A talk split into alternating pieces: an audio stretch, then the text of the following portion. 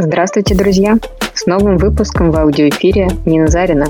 На 32-х Олимпийских играх в Токио начались соревнования по легкой атлетике, а для многих атлетов уже вновь закрутился цикл подготовки к осеннему сезону, а возможно и к 33-м Олимпийским играм.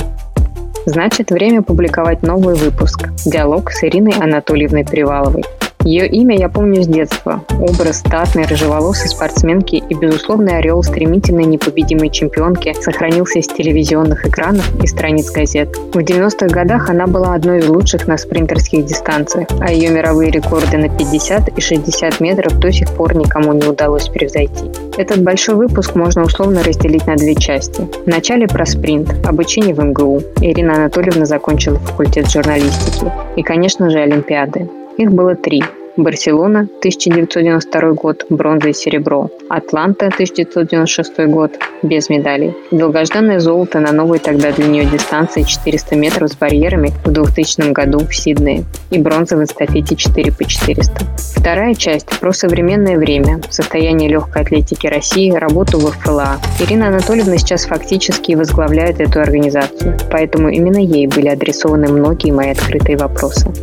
Итак, Ирина Анатольевна Привалова. Ирина Анатольевна, очень рада, что вы согласились с нами поговорить. Я прочитала довольно много ваших интервью и везде рассказывают про ваше детство, про то, как вы занимались многими видами спорта. А вы сейчас нам сможете перечислить все виды спорта, которые вы успели попробовать и которыми вы занимались? Принципе, да. Основное это фигурное катание с пяти лет. Потом с восьми лет начала заниматься конькобежным спортом. Параллельно еще успевала ходить в бассейн. Потом, научившись хорошо плавать, продолжила заниматься конькобежным спортом и легкой атлетикой. Потом занималась только легкой атлетикой и по воскресеньям еще ходила, тогда у нас модно было конфу. Но это тоже в течение года, наверное. Поэтому каждый день я чем-нибудь занималась, включая воскресенье. А в легкой атлетике какие виды вы успели попробовать? Ну, в легкой атлетике я попала изначально в группу прыгунов в высоту. Начинала как высотница. Потом стала прыгать еще в длину. Бегала барьеры. У нас, знаете, была еще система такая в легкой атлетике, когда в многоборьях ты выступаешь. Например, бежишь 60 с барьерами и прыгаешь в длину. Просто бежишь 60, прыгаешь в высоту. Потом один раз я какое-то зимнее многоборье выступала, поэтому, значит, барьерный бег тоже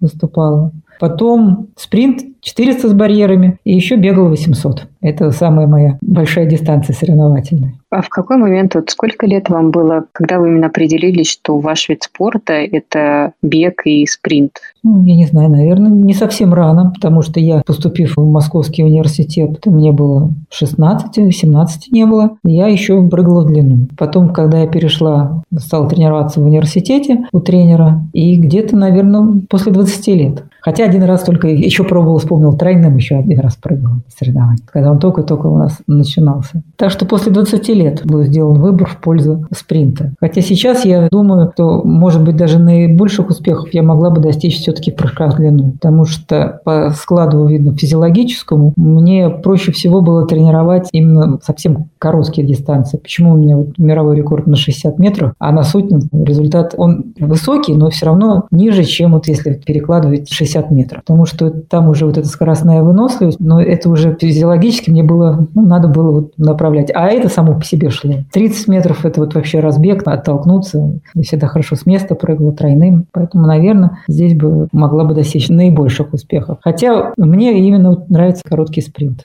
больше всего. Это э, само ощущение, что выходят все нам на старт, вы все вместе бежите, и ты там выигрываешь. И все это очень быстро проходит. это мне тоже нравилось. А вот это выбор того, что будете заниматься спринтом, это все же в какой-то момент было ваше решение или больше тренер настоял? Я думаю, что это было обоюдное решение. Так совпало, что он был тренер по спринту, хотя у него были и барьеристы, и прыгуны в длину. Это же университетская группа. Просто видел потенциал, что я могу побить мировой рекорд на 60 метров, и он как-то увлек меня, видно, что мне тоже этого хотелось. Вы сказали, что все-таки не полностью реализовались. Я думаю, что по своему складу, если бы я, наверное, продолжила заниматься, прыгала бы в длину, могла бы, может быть, но это гипотетически, достичь больших успехов, допустим, там прыгать за 7,50. Я сейчас так думаю, могла бы, наверное, быть мировой рекордсменкой в прыжке в длину, выигрывать несколько Олимпийских игр.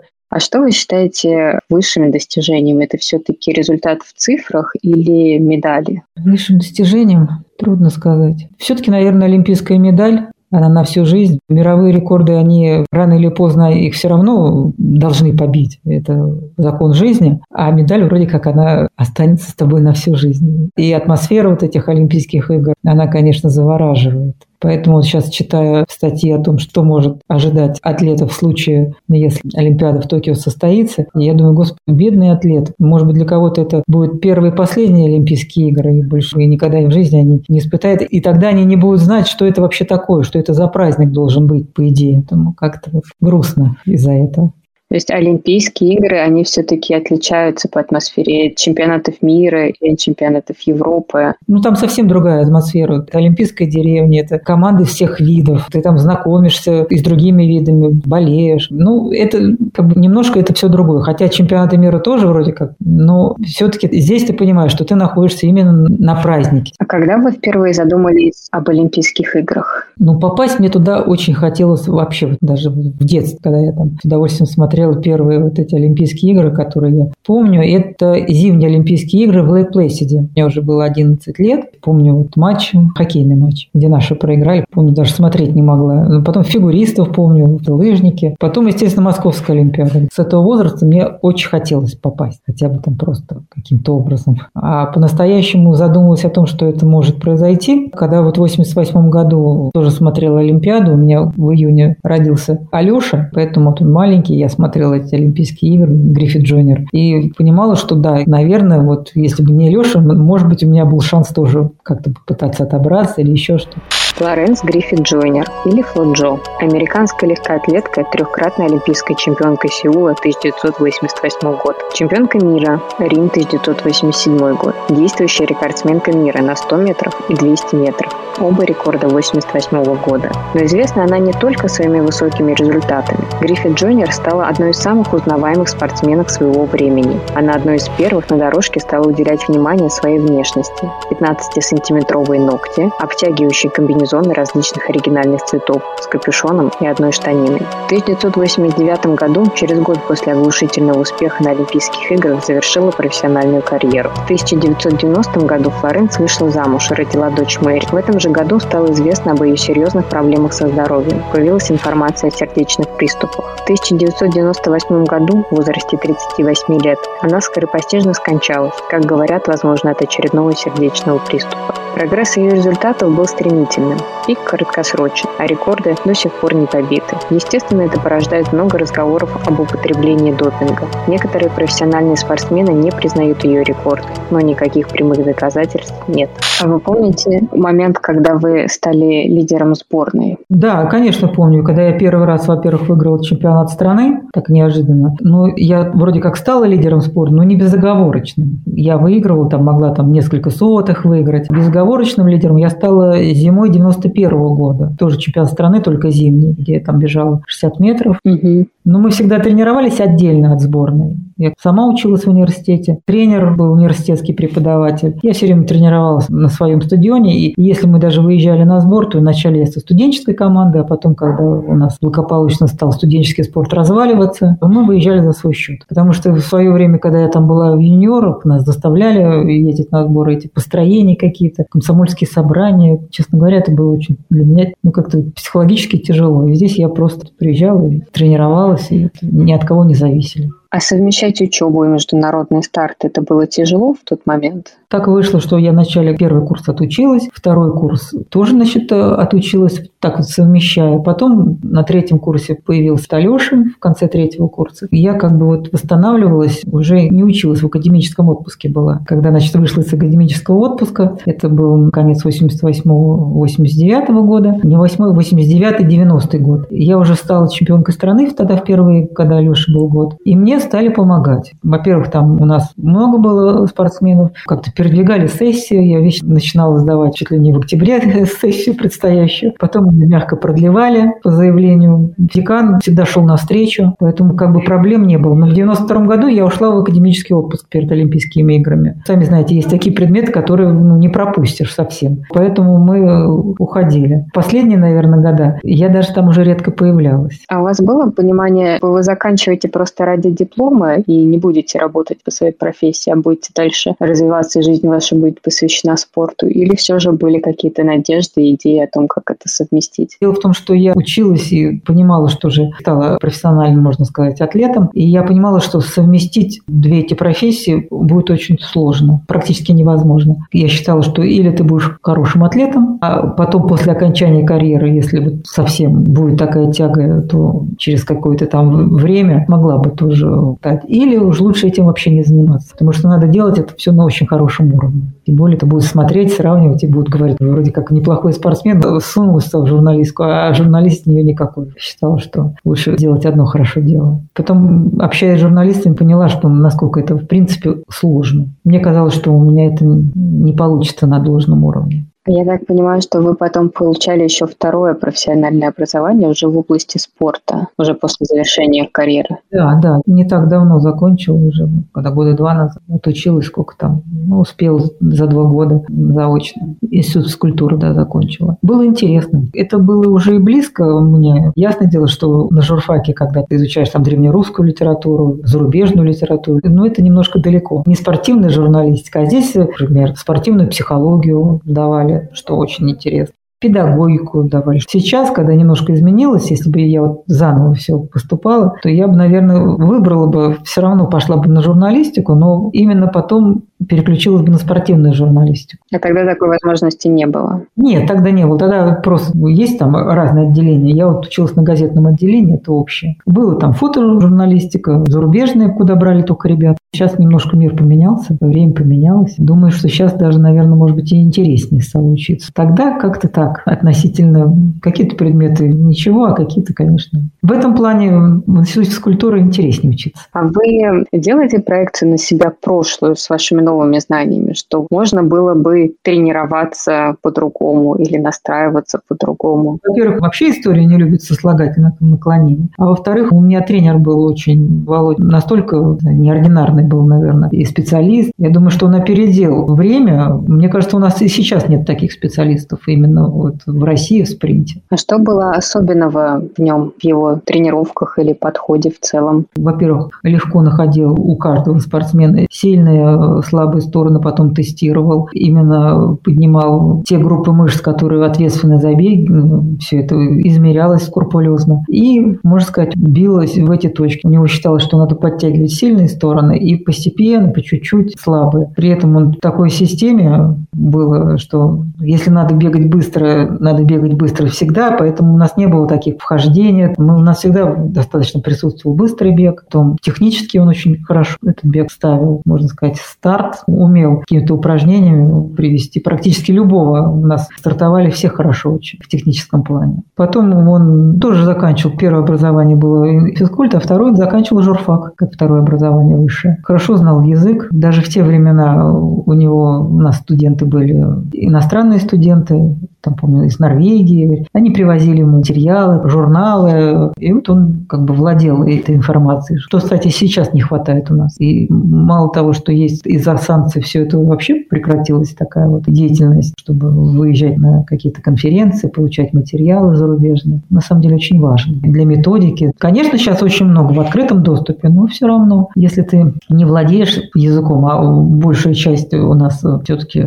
наверное, тренеров не владеют в такой степени, чтобы можно было понять. Потом он же не только это, он, я помню, какие-то диссертации научные, вот эти все околоспортивные прочитывал. Это, на самом деле большое дело быть тренером. Сейчас таких, мне кажется, мало. Если они, ну, наверное, они есть. Это большая редкость, да. А по характеру он был э, строгим? Ну, он как-то очень был э, авторитетным, поэтому никогда с ним никто не спорил. Хотя он был предельно вежлив, всегда у нас все на «вы» со всеми, всегда все разговаривают. И даже не повышал никогда голоса на тренировках. Он считал всегда в любых ситуациях спортсмен делает все, что он может на данный момент. Вот как ты его натренировал, так и исполняет. Поэтому всегда, когда вот нас, может быть, слышали в интервью, репортаж идет и говорит, вот он там силы воли не проявил, что-то там проигрывает. Это вызывало какую-то такую ну, усмешку у него, потому что он считает, что спортсмен всегда бежит, ну, это так, как может, как научили, как подвели к этому старту. Он выкладывается, пытается выложиться на все сто процентов. А вы как считаете, вот вы сами, если бегаете? Естественно, бежите, как вот можете бежать. Как дали там об раскладку, как натренировали вас. Поэтому всегда, если проигрыш, это вина тренера. У него был такой постулат.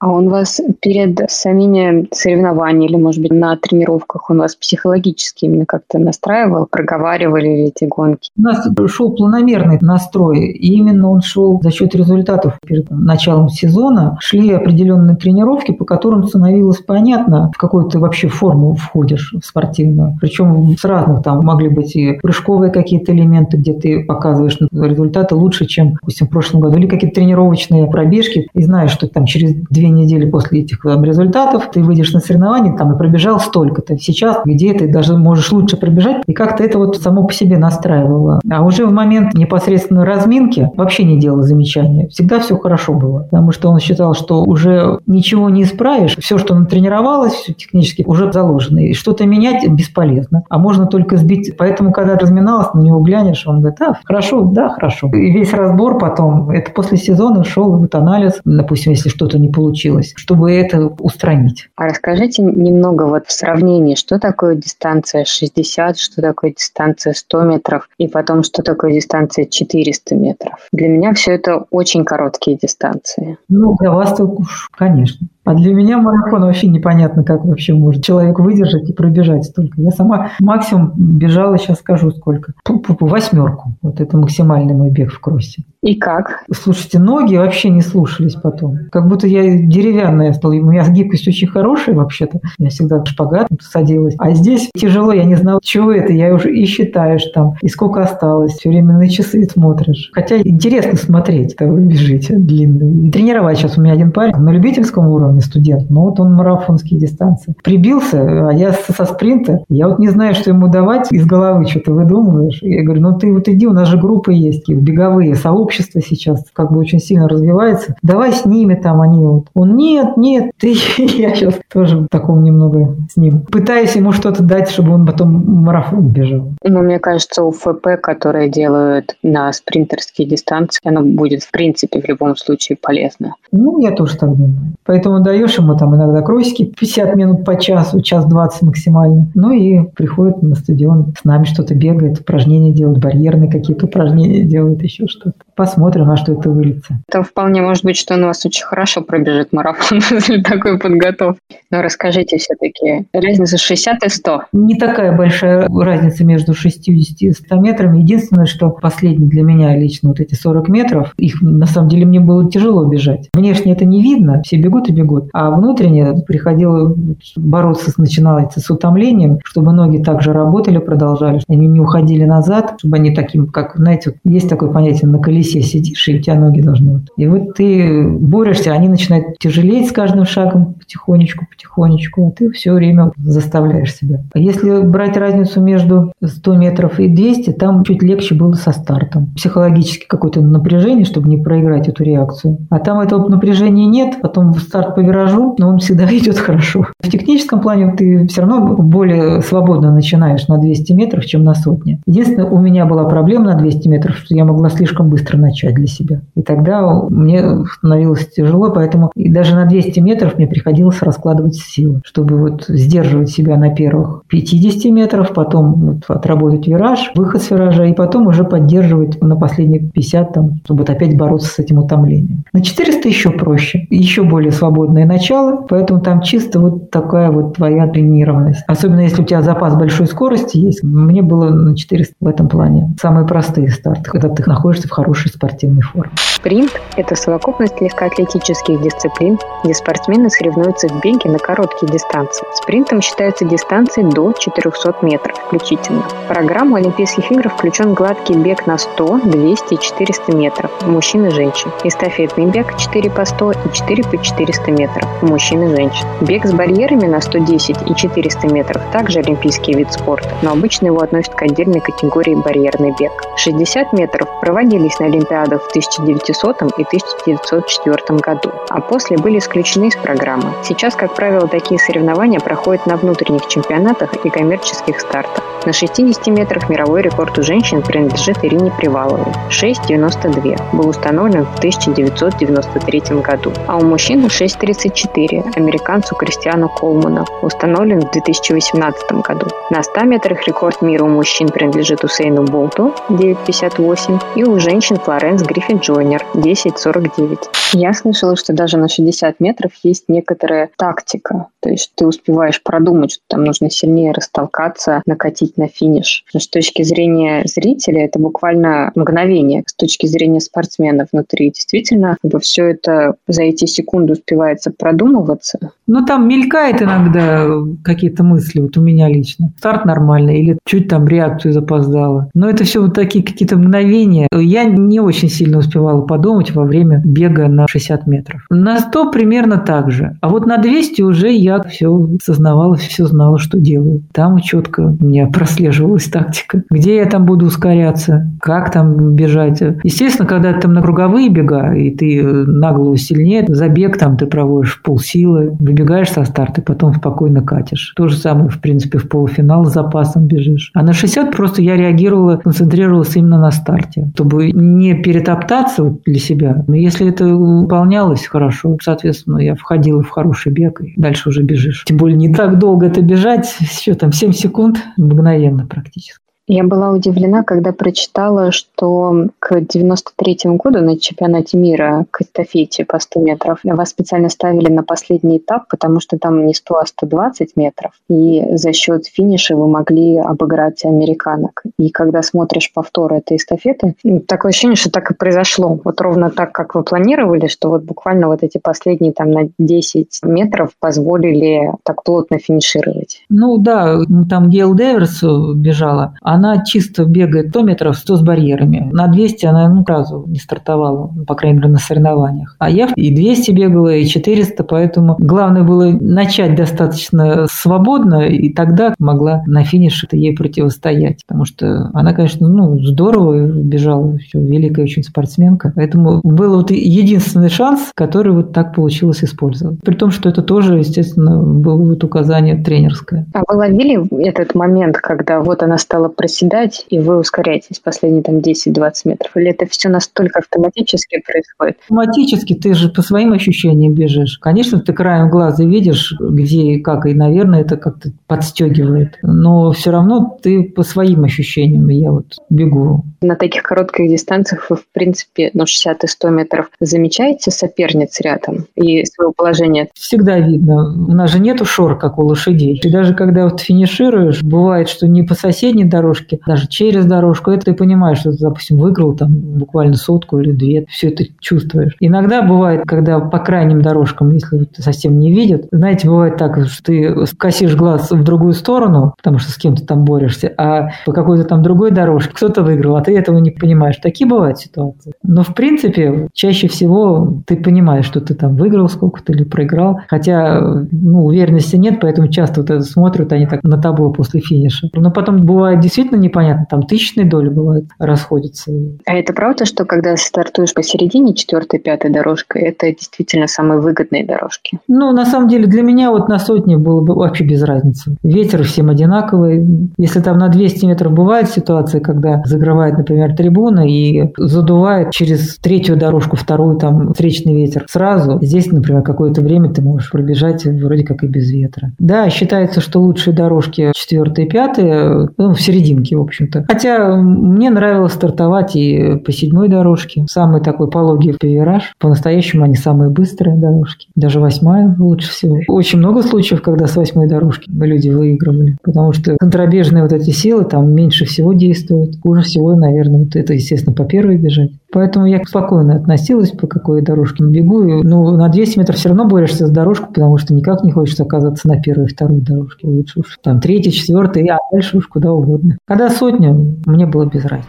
С середины 80-х годов на спринтерских дистанциях у женщин доминирует темнокожий американский и ямайский спортсмен. Иоланда Гейл Диверс, трехкратная олимпийская чемпионка США. Гвен Торренс, трехкратная олимпийская чемпионка США. Мерлин Отте, трехкратный серебряный призер Олимпийских игр и шестикратная чемпионка мира. Ямайка. Эти девушки были основными соперницами Ирины Приваловой на спринтерской дистанции в 90-х годах. Лишь однажды за последние 30 лет дистанцию 100 метров на Олимпийских играх выиграла европейская спортсменка. В 2004 году в Афинах победила Юлия Нестеренко из Беларуси. В эстафете 4 по 100 исключительным олимпийским годом стал 2008, когда ни ямайской, ни американской команды не было в числе призеров. За всю историю проведения чемпионатов мира с 1983 года только однажды российская команда выигрывала золотые медали в эстафете 4 по 100. 1993 год, Штутгарт. На финише Ирина Привалова была быстрее Гео Диверс на одну тысячную секунду. У меня теперь следующий блок вопросов. Это про Олимпиаду. Ваша первая была в Барселоне. Вам было 24, да? Получается, мне какой 92-й. 24 мне исполнялось бы в ноябре. Праздник это был. Испания, она такая страна очень, где любят спорт. Ты выходишь из деревни, попадаешь в город, в Барселону. Вообще сам город красивый. Один из красивейших городов Европы. Выходишь, там вот этих кафешек было чуть ли не в каждом доме. Кофе они, они же любят это, пить все это. И вот ты заходишь, там телевизор, они все смотрят, болеют. Ты понимаешь, что вся Испания на ушах стоит. То есть среди трех Олимпиад, на которых вы были, ну, как спортсменка, Барселона выделяется? Да. Потом эта деревня стояла на берегу моря. Вечером э, народ туда шел праздновать. На пирсах там были, где можно было попить, поесть. Причем там морепродукты, креветки, там все это. Э, люди потом от выступавшись, люди купались. Мы тоже, когда я выступала, тоже в море купались. В общем, я говорю, как-то место совпало, там тепло, хорошо. Потому что когда мы приехали в Атланту, там немножко другое. Хотя они там старались, конечно, но ты, если выйдешь в город, ты не поймешь, что это за город такой. Ну, скажем так, такое было впечатление, что народ не знает, что идет Олимпиада. Да, приезжие, наверное, было много приезжих, но сами вот местные жители, по-моему, им там было все равно. А в Барселоне у вас в какой день был старт? Сотня, она обычно в первые дни проходит. Просто легкая атлетика обычно начинается всегда уже во второй половине Олимпийских игр. А мы приехали что в Барселону, что, кстати, в Сидней. Мы приехали в первых рядах, можно сказать. Я за три недели практически уже была в Олимпийской деревне. Поэтому мы смотрели там, пловцов, как выступали, гимнастов могли смотреть. Когда начиналась легкая атлетика, практически все дни бегаешь. Сотня проходит в два дня, потом день, допустим, отдыха, 200 начинается два дня, следующие потом эстафеты начинаются. Особо уже не следишь, когда сам начинаешь соревноваться. Да и накануне, я уже помню, не хочется телевизор смотреть. Если смотришь, то только отстраненно немножко уже какие-то другие виды. Не свои выступают, которых знаешь людей, чтобы не расстраиваться, если что. А когда Валентина Егорова выиграла золотую медаль на марафоне, вы это смотрели, участвовали как-то? Честно говоря, ну как, когда вот уже узнала, что она выиграла, тогда вот повторы, это все, конечно, смотрела. А так стараешься немножко не волноваться. А вы такой человек, который перед стартом, ну то есть вот эти победные моменты, они вас скорее настраивают на собственный результат? Настраивают. Особенно вот тех людей, которых ты знаешь в своей команде. И вот, как ни странно, особенно это стало проявляться на третьей Олимпиаде, когда я много лет выступала на всех вот этих гран-при, международные соревнования. Ты переезжаешь со старта на старт, и ты уже многих знаешь ребят из других стран. И ты за них тоже болеешь. И уже даже получается такая ситуация, что ты выступаешь там или спринт бегут, и ты болеешь не за своих, а потом думаешь, ну спринте вообще бесполезно за своих болеть. А, например, вот рад, что выиграл, ну, другой там спортсмен, американский спортсмен. И уже радуешься. Например, я очень хорошо знакома была с Кали Гибрисаласи. Мы у одного менеджера были, и у него ахилл болел. И так совпало, что значит, он пробежал, по-моему, десятку забег, и через день у нас с ним так получилось, что у него день отдыха, и у меня была какая-то разминка. И мы не на стадионе, а встретились прямо в деревне, трусить начали. Мы с ним разговариваем, что тут он так разбегивает эту. Я думаю, как он будет бежать? И потом болел, и он выиграл эту десятку, а у меня, по-моему, там то ли забег забеги были, то ли еще полуфинал. Я думаю, ну вот если вот Халли вот смог так вот пробежать, не знаю, что у него ахилл болел, что он хромал. И тут так, ну, думаю, как-то он меня очень сильно смотивировал. Я была очень сильно рада, что вот он так вот смог пробежать, что вот один из мотиваторов – это Хали. Хайли Гибрисиласи – эфиопский стайер и марафонец, один из самых известных спортсменов мира. Двукратный олимпийский чемпион в беге на 10 тысяч метров, Атланта – 96 год и Сидней – 2000 год. Восьмикратный чемпион мира на дистанциях полторы, три тысячи и 10 тысяч метров. С 1994 года установил 27 мировых рекордов на беговые дистанции от 2000 метров до марафона. Беговую карьеру завершил в 2015 году. На Олимпиаду вы уже приехали как чемпионка мира. И это как-то на вас давило, вот этот титул? Ну, скажем так, когда я приезжала на Барселонскую Олимпиаду и понимала, что я в хорошей форме, что многие ждут от меня высоких мест, и я проиграла реакцию стартовую. И это не позволило мне подняться выше. Потому что если там убрать эту реакцию и сделать ее нормальной, то, в принципе, наверное, бы все пошло немножко по-другому. Хотя результаты были очень высокие. Поэтому, наверное, вот это давление, может быть, даже не окружающих, как бы я сама себе это поставила, считала, что я должна. Это сыграло, наверное, не очень хорошую роль. А вот приехав в Сидней, я как-то ну, не ждала золотой медаль. Я просто делала непосредственно, вот у меня была задача, мне нужно было держать шаг определенный. Я бежала 14 шагов, что обычно женщины не делают. Я была на этом сконцентрирована. Потом на тактике бега, где там, после какого барьера я начну ускоряться. И это, наверное, вот способствовало тому, что мне было ну, психологически легче давления не было. Потому что я с другого вида вроде как пришла, поэтому, ну, получится, отлично, не получится, ну, что с нее взять. Говорят, что расслабиться на дистанции, особенно на спринтерской, это очень важно. И во многом за счет этого достигаются высокие результаты. И это, кстати, даже приводит иногда как критерий, почему ваш рекорд на 60 метров так до сих пор и стоит, как наивысшее мировое достижение, что сейчас спринтеры какие-то очень напряженные и не могут никак расслабиться. Согласна, но очень тяжело себя заставить расслабиться после старта, особенно когда вот вы все тут бежите друг с другом рядом. Это можешь, когда ты там сам по дорожке на 400 метров бежишь, то тут, да, ты, ты можешь расслабиться, а когда уже становится тяжело, ты все равно напряжешься. Я не видела сильно расслабленных лиц на последних 50 метров, но это уже не страшно. Там главное, вот, да, не пережаться в самом начале. Но вот это очень редко удается. На самом деле мне тоже это не всегда удавалось. Но как-то на 60 оно было мне почему-то легче. А медаль Барселоны бронзовая, вы ее воспринимали воспринимали как успех или как проигрыш? Как проигрыш, как неудачу. Поэтому вот все старты практически после Олимпийских игр я уже не проиграла ни одной из соперниц. То, что я проиграла реакцию на 100 метров, она сыграла плохую роль на 200. Я очень быстро для себя начала, я не сделала нужную раскладку. И это не дало мне шансов показать более высокий результат. Что я потом стала делать, когда вот это напряжение спало, и в итоге личный результат оказался после Олимпийских игр. Хотя там тоже неплохо, 22-19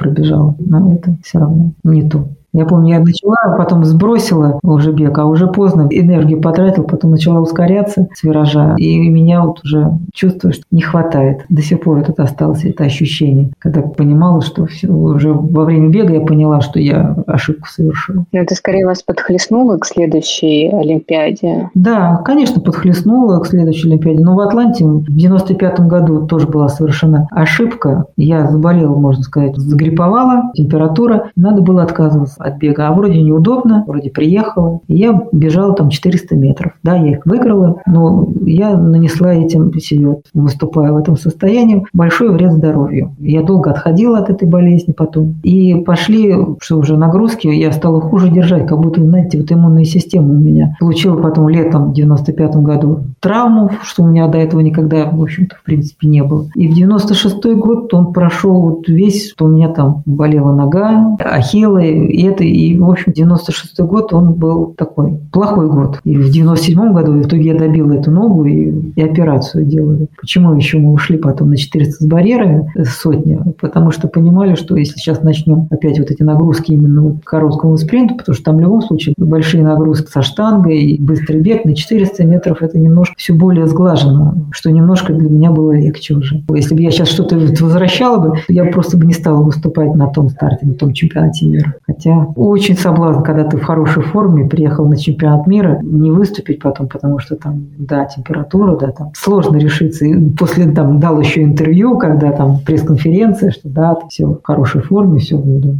И, а потом раз и не выйти на старт.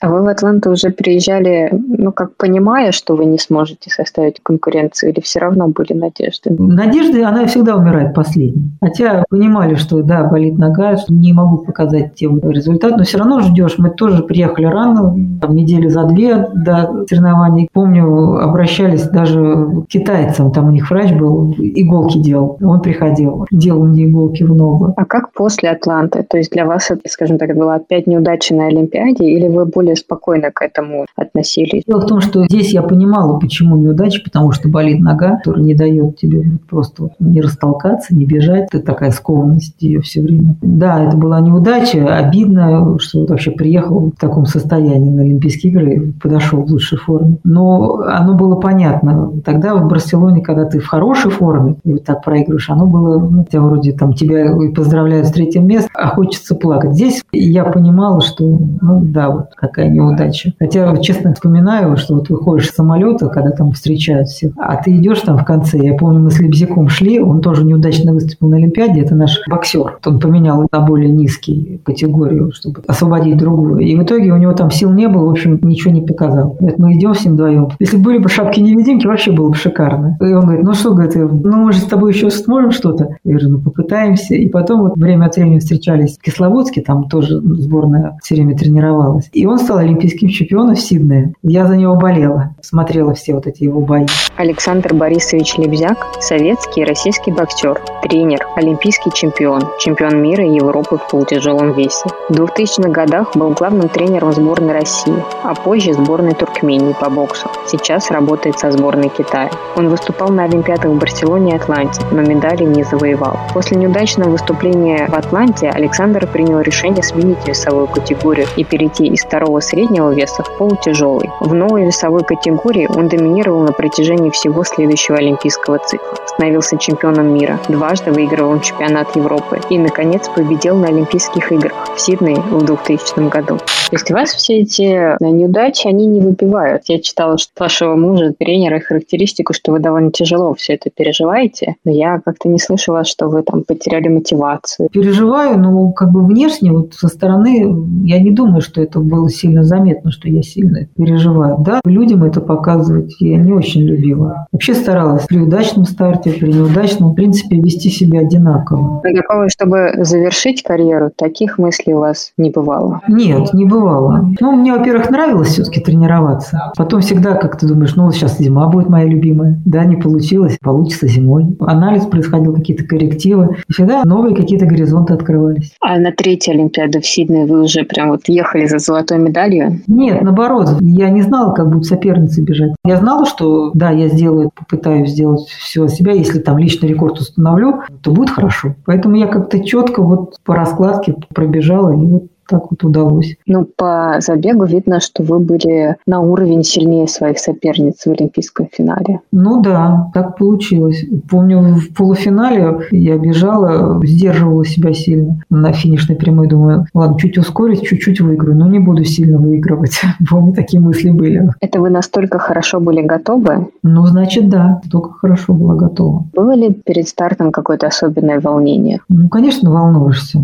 Ну, как-то вот я волновалась не о том, что я там какое место, вообще о месте не думала, а волновалась о том, чтобы вот четко подойти. Боялась, что если там не слишком быстро начать, с одной стороны, но и немедленно. Боялась, что если какой-то ветер будет там встречать, а у меня 14 шагов, чтобы попало. Потому что если вот ты сбиваешься с определенного своего ритма, то это практически сразу отрицательно сказывается на результат. Потом я еще думала о том, чтобы не приближаться слишком к кромке, потому что на вираже там же очень сильно следят на каждом барьере, чтобы, не дай бог, ногу не пронести рядом с барьером, потому что это дисквалификация сразу. Видно, что я как-то так отхожу на середину дорожку, потом опять вроде как немножко смещаюсь то влево, то вправо, когда бегу. А стадион вы слышите, когда бежите от Олимпийский финал? Вот этот гул, который за вас болеет. Там слышен, да, общий гул. Я когда бежала в забеге, а в забеге вообще расслабленно ты бежишь. В этот момент шли соревнования по прыжкам в высоту. В районе 250 метров, они там как раз прыгали. И у нас это Сергей Клюген, Он стал в тот день олимпийским чемпионом. И вот я бегу, а он кричит мне. Стоит рядом, потому что у него там разбег, и они пропускают нас забег. И он кричит, Ир, давай! Поскольку это совсем рядом, а я, у меня там третья дорожка. А ну, можно сказать, что он в нескольких метрах стоял всего лишь. Его я хорошо слышал. А так общий гул. Если кто-то что-то будет кричать там с трибуны, особо не услышишь. Вот это осознание, что ты теперь олимпийская чемпионка, оно приходит сразу по пересечению клеток, немножечко до. Знаете, я где-то вот с выход с виража, когда уже на финишную прямую, я выскочила первой, я понимаю, что достаточно далеко от меня. Потом вот этот девятый, получается, барьер, десятый барьер, и вот когда я сошла, и там уже нет барьеров, остается там в районе 45, что ли, метров. И я понимаю, что, в принципе, по ощущениям, что сила еще есть, и что я добегу, и что вряд ли что-то должно случиться, чтобы вот бывает барьер, на последнем барьере падают, уже нет этих барьеров. И в этот момент я уже поняла, что я буду первая вряд ли кто-то сможет меня догнать. Метров за 40 осознала. Потом после того, как финишировала, ну, думаю, есть какой-то определенный, как надо себя вести. Кстати, вот когда хорошо пробегаешь, ну, выигрываешь, там, видно, так эмоции начинают, усталости ты не чувствуешь. А когда вот не очень хорошо пробегаешь, то там вот в лёжку вообще ноги не идут. А здесь хватило сил, чтобы пробежать еще круг почета. Флага не было в начале. Платок мне дали. Хватило на это сил. Потом я в районе, наверное, часа шла мимо журналистов. Там же как ты раздеваешься в определенном месте, там вещи приносят. И чтобы дойти до этого места, ты проходишь такой вот змейкой. Там стоят все разные телеканалы, и многих я знаю лично. И вот я до своих вещей, чтобы одеться, у меня это практически час времени заняло. Конечно, эти воспоминания очень сильно остались. И что ваш муж-тренер вам сказал? Слушай, мы с ним увиделись уже, я домой попала, наверное, второй час ночи был, в деревне я имею в виду. Потом мы пошли на топ-контроль, там тоже это заняло определенное время, потом награждение, потом интервью с нашими, получается, телеканалами. Поэтому я когда помню, проходила в деревню, там, ну, как бы служба безопасности местная, то они говорят, что ты так поздно? Я говорю, да я вот им показала медаль этим австралийцам. Мы все это рассматривали, поздравляли, вот тогда первый. Потом, значит, идем там, где мы жили, и вдруг я встречаюсь со Смирновым Виталием. Он еще работал, там штаб российский, и вот он выходил оттуда, еще не спал. Он поздравил, получается, он первый из наших. Но я домой пришла, Володя встретил. Ну, мы так обнялись, но очень тихо, потому что слышимость большая в домике. А, во-первых, там люди выступать еще должны были. А во-вторых, как-то радоваться даже прилюдно было тяжело, потому что в нашем домике ребята жили дискоболы. Она четвертая стала, хотя претендовала на олимпийскую медаль Садова. И как-то вот неудобно. У нас удача, а у них неудача, да? Поэтому как-то приходилось сдерживаться. Вот эта олимпийская медаль именно она что-то сильно изменила в вашей жизни? Да, сильно изменила. Она появилась, и мы после этого стали готовы стать э, заново родителями. А. И мы решили, что да, время пришло, поэтому как бы вот э, психологически это отпустил. Я все имела, и была и чемпионкой мира, и мировой рекордсменкой на 60 метров, и вот теперь это вишенка на торте, олимпийская медаль. В принципе, все есть. Про следующую Олимпиаду во многих интервью написано, что вы ее пропускали, посвятив себя семье. Во-первых, уже если мне с Лешей моя мама помогала, то здесь она уже не было такой вот возможности, поэтому мы сами занимались. А Леша требовал возраст там 13 лет, 14, Маша новорожденная, все сложнее. А уж потом, когда Катя появилась в 2005 году, а Катя случайная у нас товарищ получил, то уже еще тяжелее. Но мне нравилось тренироваться даже с девчонками, даже была попытка на 2008 год попасть, и в принципе я практически попала. Не хватило времени, потому что вот ахиллы, они у меня все равно болели, тяжело было, и я дольше уже стала все это восстанавливаться, и просто, наверное, не попала вот в нужный момент, хотя потом бежала очень здорово, и, наверное, бы могла бы быть тем более в эстафетной команде. Она там неожиданно как бы выиграла, хотя я думаю, наверное, все-таки есть какие-то высшие силы, потому что через какое-то время вот, забрали у них медаль олимпийскую, команда российская. Я говорю, значит, думаю, не судьба была в той команде бежать. Все равно им не дали олимпийское золото. Результат женской эстафеты 4 по 100 на Олимпийских играх 2008 года в Китае можно считать одним из самых неожиданных в истории современного спорта. Признанные фавориты американские девушки уронили палочку в полуфинале и выбили из списка претендентов на олимпийскую медаль.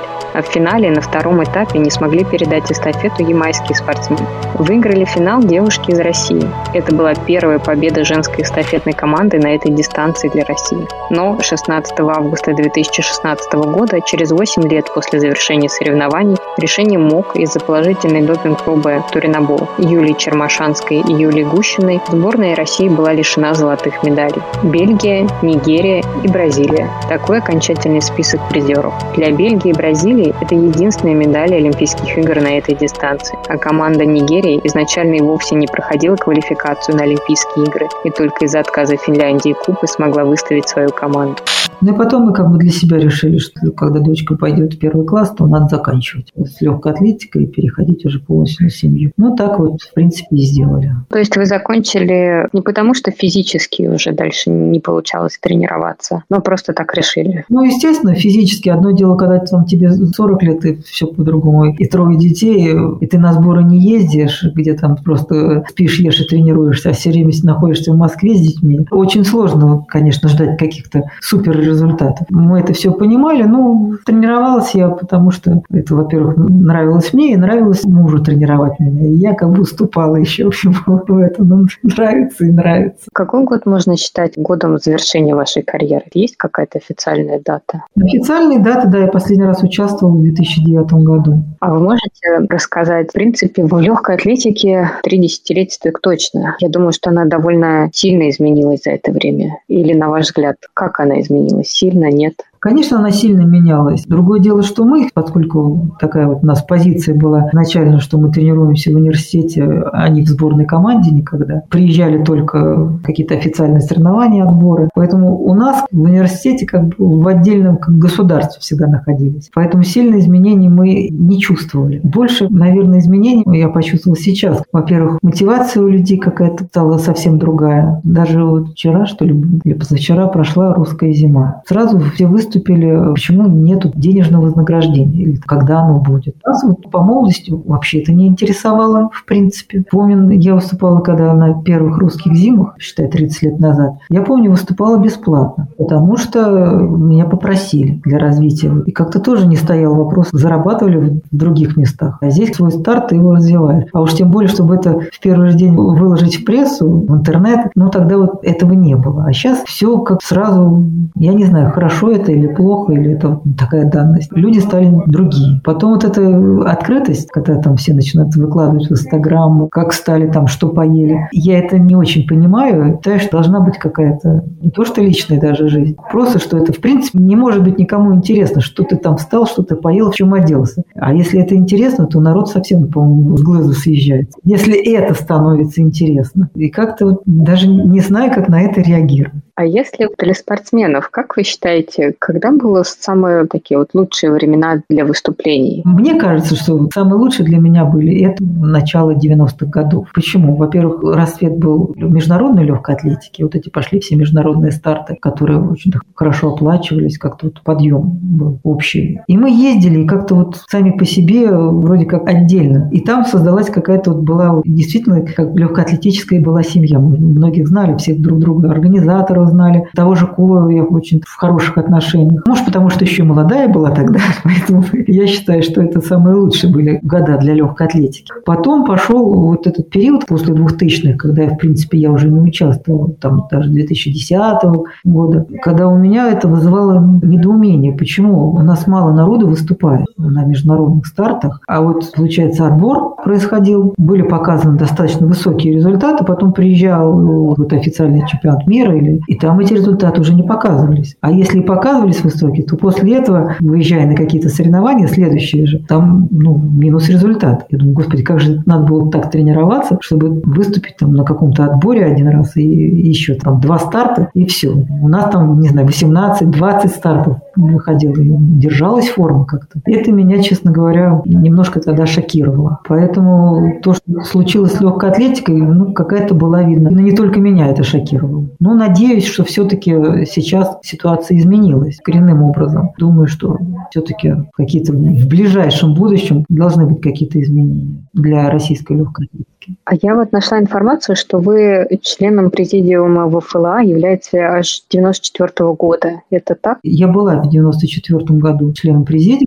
Да, ну там же на 4 года, дальше в новых выборах я уже не участвовала. И помню, там решался вопрос, отпускать или не отпускать на Рожеленко перед Олимпиадой, вот, давать ли разрешение за Швецию. И в итоге дали ей разрешение. Все проголосовали за то, что пусть выступает за Швецию. Не стали палки в колеса вставлять. Людмила Николаевна Энквист. В России более известна по фамилии первого мужа Нарожиленко. Советская, российская, впоследствии шведская спортсменка. Выступала на дистанции 100 метров с барьером барьерами и в бобслее. Первую медаль, серебряную, в барьерном беге завоевала в 1988 году на чемпионате СССР. В 1991 году выиграла чемпионат СССР и чемпионат мира в Токио на дистанции 100 метров с барьерами, опередив знаменитую Гейл Диверс. Но в 1993 году за употребление допинга была дисквалифицирована на два года. И эта история не так проста. По официальной версии стероиды специально подсыпал Людмиле муж Николай Нарожиленко из ревности к ее менеджеру шведу Юхана Энквисту. Так, по его признанию, он пытался сохранить семью. Мужем Людмила после этого развелась, вышла замуж за гражданина Швеции, того самого Юхана Энквиста, и приняла шведское подданство. Наказание ее впоследствии было сокращено. Выступая за Швецию в 1996 году в Атланте, она сенсационно стала олимпийской чемпионкой на дистанции 100 метров с барьерами. Это было первое олимпийское золото Швеции в легкой атлетике за всю историю страны. Она признавалась лучшей спортсменкой страны и стала одним из самых самых известных людей Швеции. Годом позже у нее обнаружили рак груди, который ей удалось побороть, вернуться к тренировкам и завоевать бронзу в Севилье на чемпионате мира 1999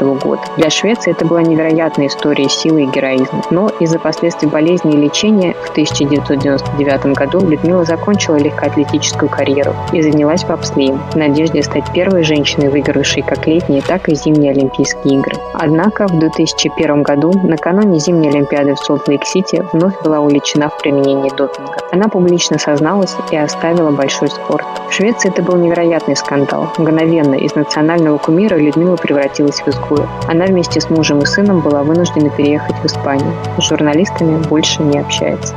А какие у вас взаимоотношения между, как это назвать, чиновниками, наверное, спортивными? А когда вы были спортсменом, они как-то вам мешали, помогали или вообще никак не участвовали? Знаете, когда я перешла тренироваться к тренеру университетскому, там была резко негативная реакция стороны чиновников. И пытались и забрать меня, и угрожали в плане, что с ним там не будут брать на сборы, а меня это как бы на сборы не берут. Да слава тебе, Господи, я не собиралась ездить, и стипендию лишат. А спасли меня у нас в университете университете были преподаватели, в ректорате, еще, но они ветераны войны. И то же самое в Олимпийском комитете. Они между собой говорят, ну что ж такое нашего там, преподавателя обижает, отнимает у него студентку, ну, пусть тренирует. И в итоге, там, можно сказать, надавили еще сверху, и меня оставили, не стали больше делать. Ну, естественно, злоба, я думаю, затаилась. Делать нечего, поэтому как-то вот там вроде как отношения нормализовались. Было ли так, что они вам помогали, наша федерация, вам как спортсмену в вашей карьере очень сильно помогла? Ну, вначале не мешали. Это большое дело, не мешать. Хотя с ней были неплохие отношения, они остались. Вот такой, например, был Зелеченко Вадим Борис, сейчас возглавляет наш институт физкультуры, зав. кафедры легкой атлетики. Он тогда всегда был достаточно очень лояльный, и чем мог, он помогал. Но помогать-то, в общем-то, особо ничем не надо было. Просто не мешать. Вот он и не мешал. А сейчас, когда вы находитесь э, в руководстве УФЛА, вы, ну, как есть такое, что вот как спортсмен вам что-то не нравилось именно, по сути, той должности, которой вы сейчас занимаете? Вы пытаетесь это как-то изменить? Или у вас совсем другие задачи? Понимаете, сейчас сборная команда – это одно дело. Они непосредственно соприкасаются со спортсменами. У федерации у них практически рутинная какая-то работа сейчас идет. Изменения в каких-то уставах, принятие каких-то там контрольно-ревизионной комиссии доклада, потом там что-то по судейскому. Непосредственно со спортсменами федерации работы такой нету. Они сейчас вот все по антидопингу, по изменению культуры, какие там будут мероприятия проводиться, еще что-то. Потом какие-то списки по награждению. Вот В принципе, вот она такая работа, потому что со сборной команды это работают нанятые люди, тренера сборной непосредственно, они контактируют. Поэтому как ребята тренируются, что ребята тренируются, пока не знаю. Но надеюсь, что все-таки апрель месяц будет, проеду, по крайней мере, по сборам. Интересно посмотреть, при том, что поеду, наверное, за свой счет, потому что, не дай бог. Вообще, кто находится на сборах? Потому что провести такой вот, хотелось бы анализ. Потому что, по моему убеждению, на сборах не должно быть, не надо государству тратить такие большие деньги на подготовку непонятно кого. Должно быть очень точечно. В конце концов, лучше это в развитии, не знаю, детского спорта впустить все эти деньги, чем сидят там, прожирают, когда в жизни он нигде ничего не покажет, но на сборах будет находиться. Зачем? Вы пришли в новую должность. У вас есть какие-то глобальные задачи, которые не сформировал президент ВФЛА? Или, может быть, вы внутри себе поставили? Одна из глобальных задач – это, по крайней мере, попытаться вернуть на нужный уровень развитие студенческого спорта потому что студенты, в принципе, ну, это основная такая масса молодых людей, из которых можно подпитывать, ну, должно, по крайней мере. Потому что сейчас клубы у нас эти студенческие, но они номинальны. Хотелось бы, чтобы люди действительно, придя в университет, неважно, спортивный, имели возможность тренироваться и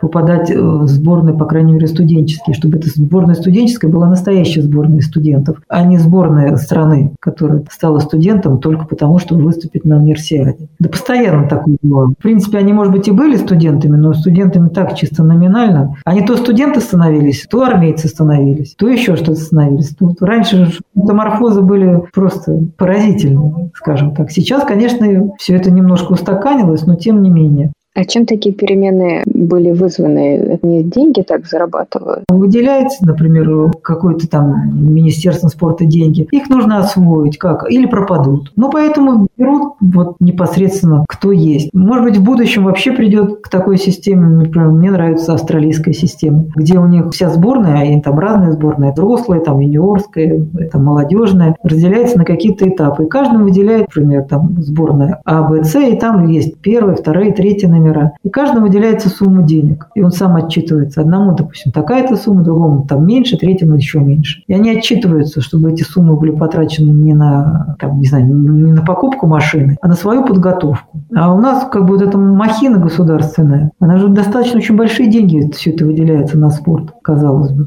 А куда он выделяется? Это бюджет ВФЛА, именно федерации? Нет, это министерство выделяется непосредственно на сборную команду. Это выделяется на местах, там, как-то федерационные. Это-то у нас как раз э, раньше жили за счет э, спонсоров в основном. Самый большой это был вот Nike, который прекратил работу. Были какие-то там Грюндикс, еще что-то там находили. И это именно вот федерационные были тогда деньги. А сейчас ничего нет. Поэтому федерация, в принципе, банкрот, по большому счету. Да еще с долгами, да. Без помощи государства она ничего не может сделать, не вылезет. Наверное, какое-то время будет помощь государства, а потом надо будет вот искать все эти спонсоров. Сейчас вот это РЖД спонсирует. Но сколько оно может спонсировать? Не знаю. А сборную спонсировать это не через федерацию идет? Госкомспорт, есть там у них какие-то, ну как сборных команд, это совсем разное все это. Есть отдельно федерация, есть отдельно сборная команда. И есть отдельные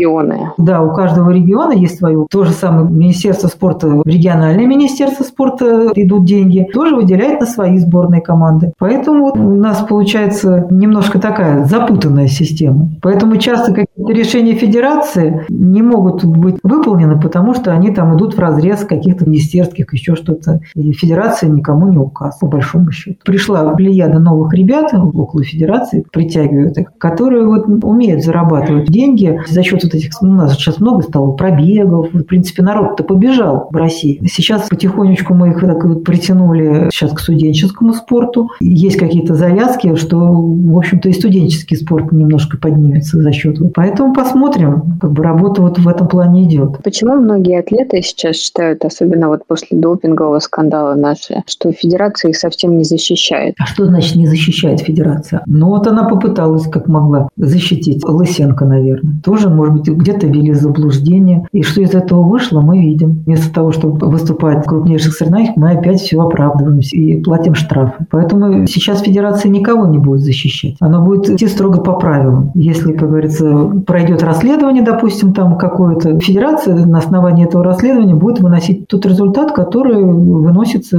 при определенных... А что значит защищать? Ну, защитили, пошли там в итоге на подлог. Не, ну я скорее не подлог, а не выгораживание, а там предоставить адвоката. Многие у нас атлеты, я думаю, что не так хороши в знании юриспруденции и английского языка. Доставить какого-то менеджера, который будет общаться с ними по их проблеме. Когда федерация банкрот, и у нее ничего нету, только может предоставлять какое-то там министерство спорта. Но оно и предоставляло тем людям, за которых ну, был шанс побороться еще. Потому что Иногда э, сразу, в общем-то, понятно, что ну, тут без шансов. Да. И что же предоставлять, когда, получается, это все стоит денег. И я не знаю, как тоже в Соединенных Штатах, но мне кажется, что там, если попадается кто-то, он сам крутится. Вряд ли ему оплачивает федерация расходы эти. У нас, знаете, какая-то странная система немножко. С одной стороны, мы вроде как пришли вот в это настоящее такое, что мы все вот сами. Но в то же время существует какая-то иллюзия, что считают, что кто-то должен за вас это все делать, платить. Вот на те же сборы должны вывести, на те же, не знаю, там предоставить адвокатов, предоставить помощь. Тут как-то вот надо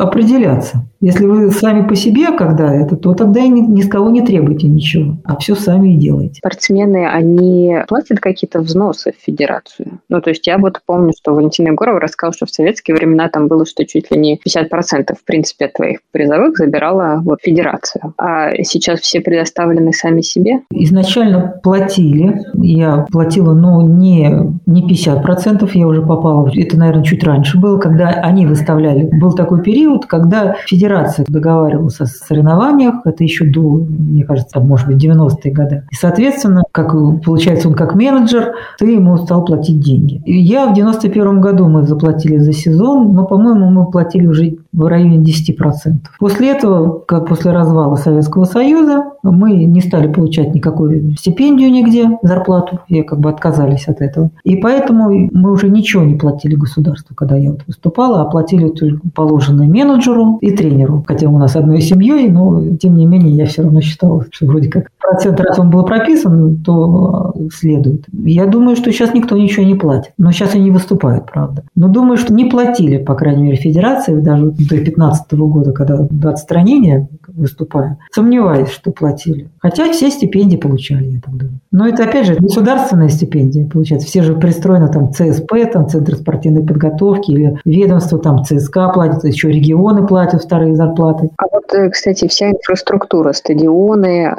объекты, это на балансе государства, то есть ФЛА к этому не имеет никакого отношения? На балансе государства. Я думаю, что чисто у ФЛА ничего нет. А зарплата тренеров, она тоже не из нет ФФЛА, от государства идет? Да, конечно. Старшим тренером э, от государства. У федерации есть как бы наемные работники, которые работают на федерации, там, генеральный, допустим, секретарь. Они вот сейчас будут по этике офицер, юриста вот наняли, пресс-атташе. Они получают деньги, но опять же это деньги сейчас выделяет государство, потому что сама федерация не может. Вот Юрченко попытался заплатить, вроде как там был бизнесмен предыдущий, он быстро прогорел, как-то там неудачное вложение, еще что-то, сколько-то потерял миллионов, и успокоился, и решил, что лучше ему не быть президентом Федерации легкой атлетики. Очень накладно это для него. Как-то так. А вы помните, вот когда начинался скандал, вот этот 14-15 год, помните, как он для вас начинался? Помню. Я, во-первых, в тот момент не работала, сидела дома и прекрасно себя чувствовала. Девчонки, ну, тренировались. Казалось, что это, ну, ненадолго, что нам еще далеко, там Маша, ну, вроде так прыгает, ну, еще не знали, будет она там спать, не будет. Вроде как это нас совсем не касалось. Я помню, еще вела репортаж чемпионата мира, без нас он проходил. Наверное, это 16 год вот только. И все, ну, вроде как ожидали, 16 год, что вот нас вот-вот сейчас допустят до Олимпийских игр в Рио-де-Жанейро. Зима была. Потом какая-то вот с Олимпиадой пошла. Понять не можешь, что зачем и почему так легкая атлетика оказалась на таком острие. Потому что я, ну, не думаю, что вот легкая атлетика была самая у нас в стране. В принципе, все наверное, как и у всех, по большому счету. Просто, наверное, не повезло. А потом все хуже и хуже, в принципе, ситуация. Уже Маша, понимаем, что она, да, будет, а теперь совсем это уже все, уже деваться некуда, уже совсем понимаешь, что ну, дальше некуда. И что самое интересное, я наблюдая за настроением именно у чиновников спортивных наших, они уже плюс нашу легкую атлетику, по большому счету. И если вот сейчас не будут давать нейтральный статус и потом не восстановят, скажут, ну, значит, так вот и, и не нужна она нам вообще, и сидите дома. Развивайте лучше внутри свою легкую атлетику. А вот кто эти спортивные чиновники? Это Министерство спорта? Министерство спорта, да, потому что вот из-за вашей легкой атлетики вообще у нас весь спорт в таком теперь вот, на два года, это вот все вот из-за вашей легкой атлетики, вот что вот такие вот. Ну, а мы тут еще и штрафы за вас тут платим. Да нужны вы нам. настроение не шибко хорошее. И понимаю, что если и дальше вот будет, то может быть даже и хорошо, что если вас совсем выгонят, и не нужны вы. И уже и такие настроения есть. Ох, это печально. Печально, конечно. Поэтому надеюсь, что мировая легкая атлетика, волт атлетика, он тоже у них не блестящее, в общем-то, сейчас финансовое состояние. Имиджевые тоже потери большие у всех, потому что постоянно какие-то, не знаю, скандалы и то, все. Тоже это, в общем-то, может быть, не шибко нужно. В конце концов придут к какому-то решению, хотя бы нейтральный статус будут давать. А через два года, когда там вернут все эти атрибуты, ну, как-то вот само собой. А иначе у нас легкая атлетика будет только на российском уровне, и будем поставлять тренеров для работы по УФП для других видов спорта. Потому что у нас вон, тренеры работают и в футболе, и в хоккее, и в фигурном катании, и в этих всяких бобслеях, и в санном. Везде нужна вот эта подготовка, в принципе, беговая, силовая. Вот специалисты работают туда. И народ уходит туда. Занимались, а потом думают, да не, ваша легкая атлетика, вчера тут ничего не добьешься. И раз и, и идут. И какие-то триатлоны и туда, и сюда. И... Вы лично на это влияете как на своей должности? Или у вас больше такие внутренние задачи? Именно и студенческий, и молодежный спорт? А как ты повлияешь на это? Общение с ИАФ. Ну вот кто ведет, условно говоря, переписку с ним по восстановлению статуса. Все-таки не президент и выполняю, в общем-то, указания президента. Я хотела поехать, и, может быть, это все-таки я осуществлю, поскольку личные контакты есть. Но дело в том, что личные контакты – это личные, а когда это вот касается не тебя лично, а вот сборной команды, здесь происходит что-то еще. Потому что последние вот эти были бумаги о смене культуры допинговой, но ее очень тяжело и поменять что-то тяжело, а потом очень сложно трактовать смену культуры. Потому что один трактует, что да, поменялась культура, а другой скажет, не, не поменялась. И вот эти критерии ухватить, смена, не смена, очень тяжело. И понять очень расплывчато. Одно дело, когда там идет борьба там, с допингом, поймалось какое-то количество народу, допустим, даже 50 человек. С одной стороны, это можно сказать, что все ужасно у вас происходит, столько человек. А с другой стороны, можно сказать, что вы хорошо работаете, раз у вас идет, вы постоянно вот отлавливаете это, значит, вы стоите на пути исправления. Поэтому тут тоже можно все по-разному. Но обычно это процент какой-то берется, не в конкретных числах, а в проценте от занимающихся атлетов. Нет, даже процент. Но в любом случае, раз идет какая-то работа и выявляет нарушение, значит, это работают. Значит, как вот это говорят, главное не наличие воров, а том, что государство ловит этих воров. Так вот и здесь тоже. Скажем так, воры всегда есть в любом государстве. Так и здесь можно вот судить. Всегда есть люди, которые попытаются нарушить любые правила. Главное их поймать. Это мое мнение.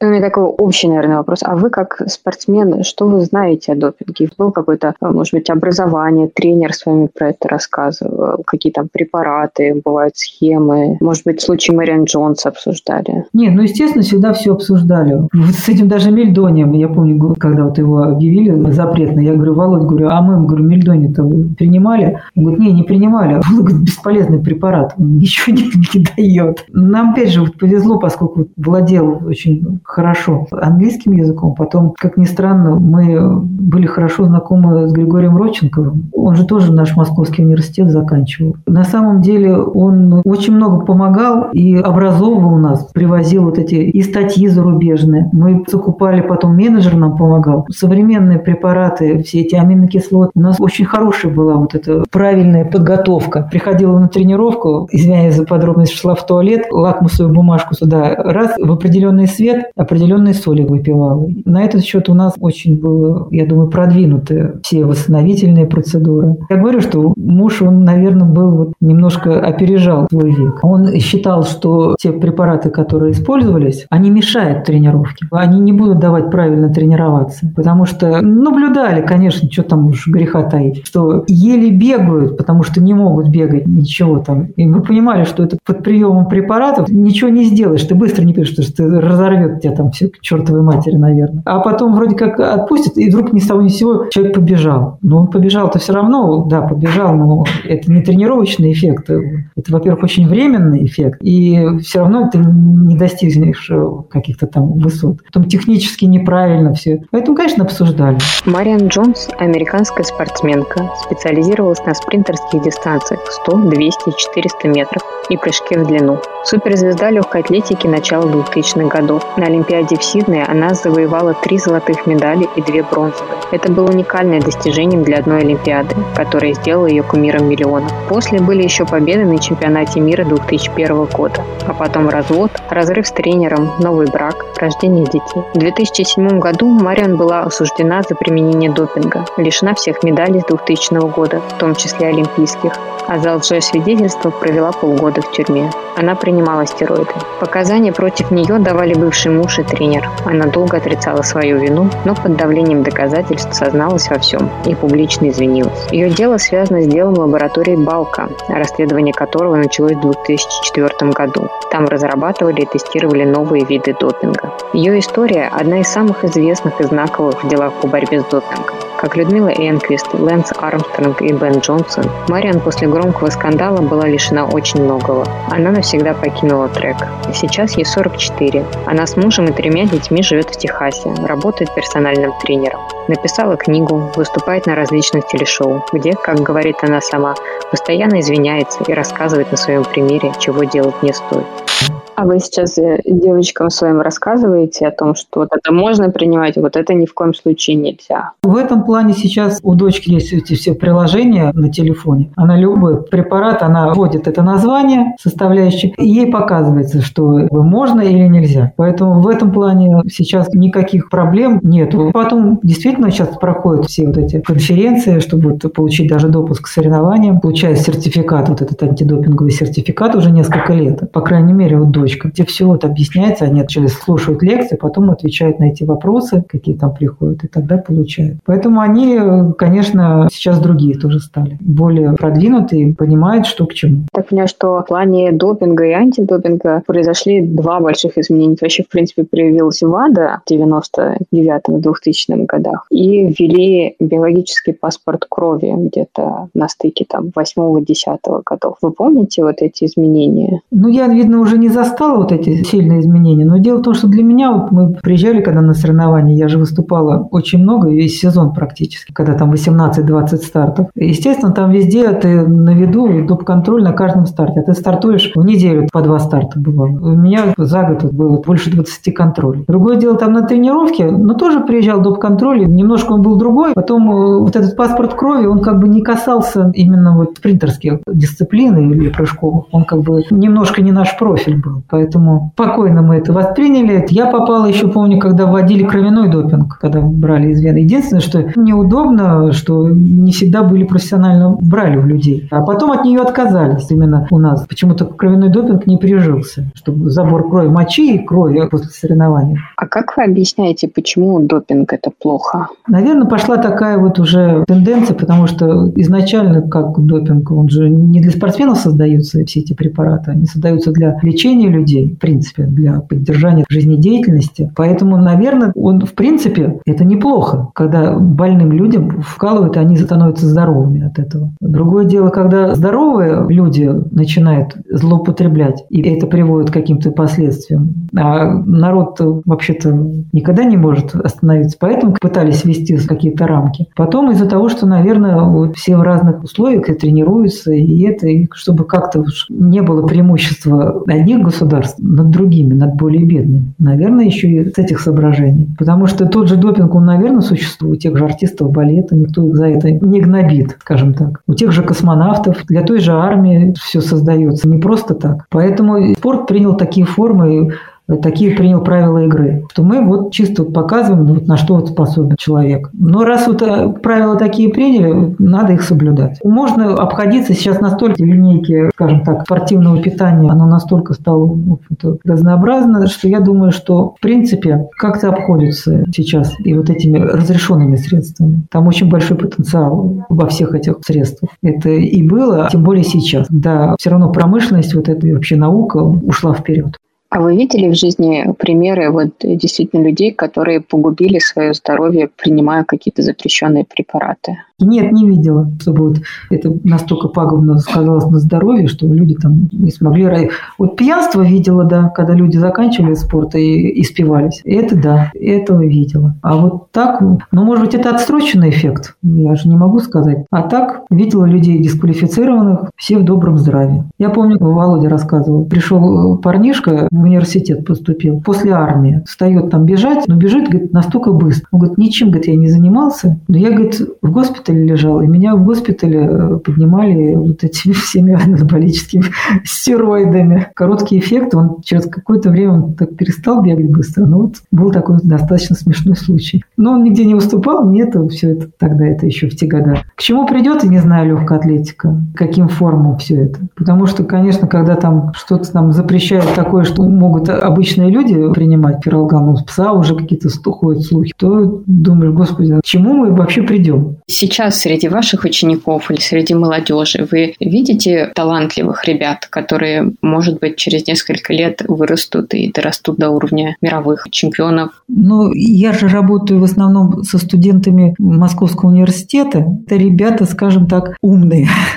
Причем в основном преобладают таких серьезных факультетов из Мехмата, ВМК, экономического факультета, где надо настоящему учиться. Талантливых много. Другое дело, что сложно им совмещать, естественно, учебу и спорт. Никто им там сейчас вот преференции, как раньше, не делают. Хотя, если вот что-то сейчас изменится в студенческом спорте, то тогда вероятность того, что действительно там через 5-6 лет смогут достичь каких-то таких высот, есть. Потому что даже сейчас они показывают неплохие результаты. А что было особенного в вашем характере или, может быть, в вашей жизни, что позволило добиться столько разных высоких мировых достижений? Первое, это все-таки, наверное, благодаря какой-то генетике родителям. Родители очень своеобразные, особенно папа. Все новшества – это спортивные, это у нас. Спорткомплекс он сделал мне. Плавать раньше, чем ходить, пожалуйста, это он делал. Голодание, так, сыроедение, так, соки какие-то там, это тоже все он инициировал, а мама это все делала. И плюс это выработало, наверное, характер, закаливание, да, я в проруби купалась, все это было. Выработало, что все вот эти папины начинания, даже если не совсем нам это с мамой нравилось, нам, чтобы не обидеть папу, не расстраивать его, мы это все делали.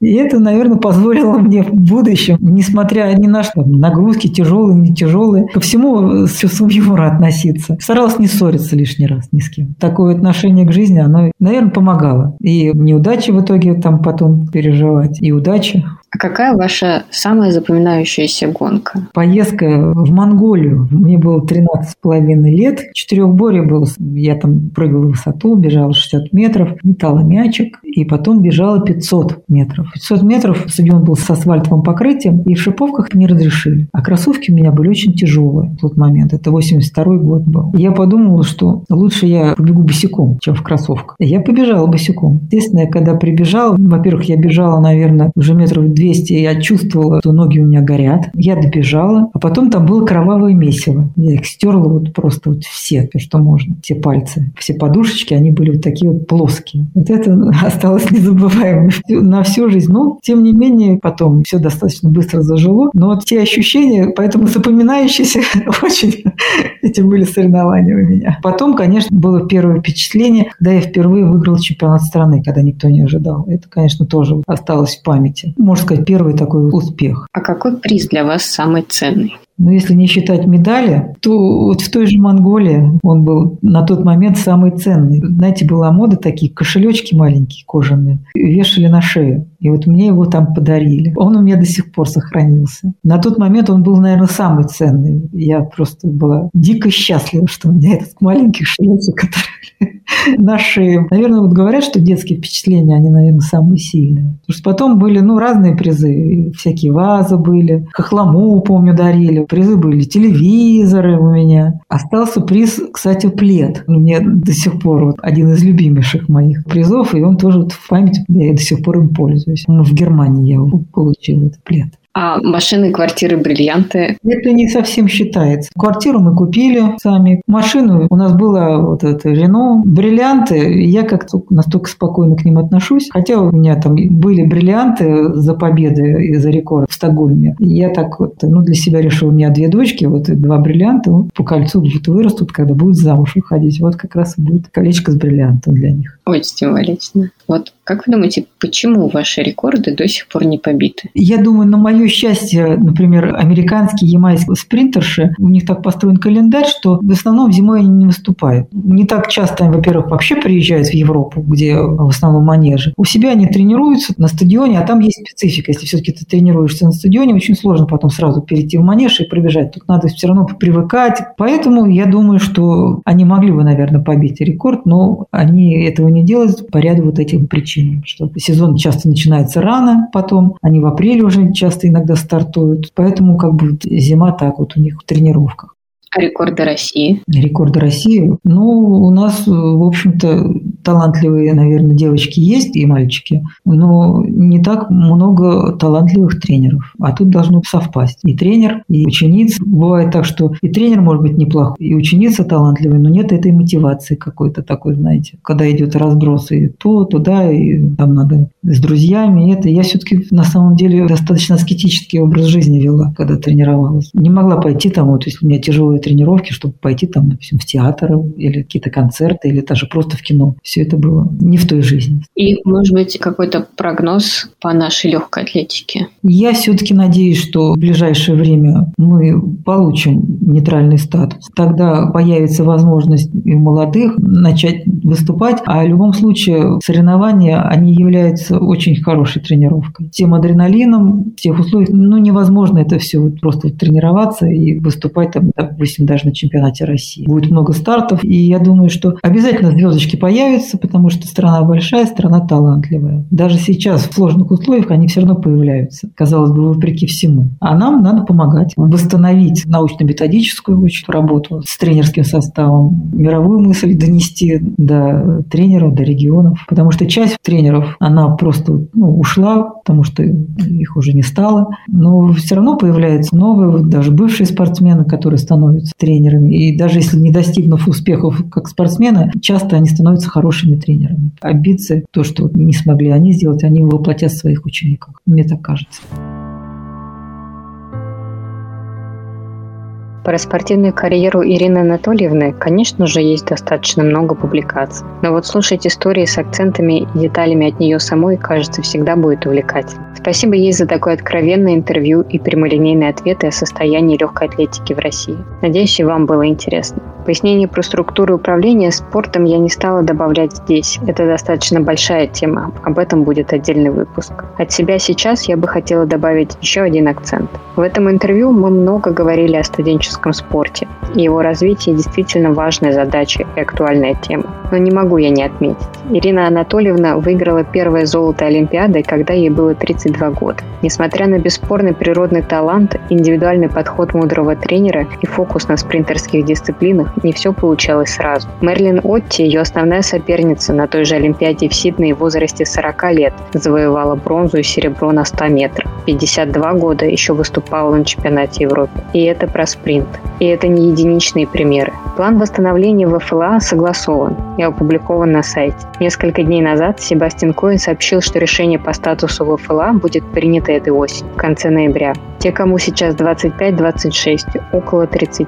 Сейчас и для них открывается путь к следующей Олимпиаде. Надеюсь, они его выберут. А все наши структуры будут им в этом все-таки помогать. Как и всегда, огромное спасибо Лене за помощь в записи интервью. Вопросы, комментарии и пожелания все также можно присылать ко мне в Инстаграм. Хороших вам пробежек и до встречи на новых выпусках.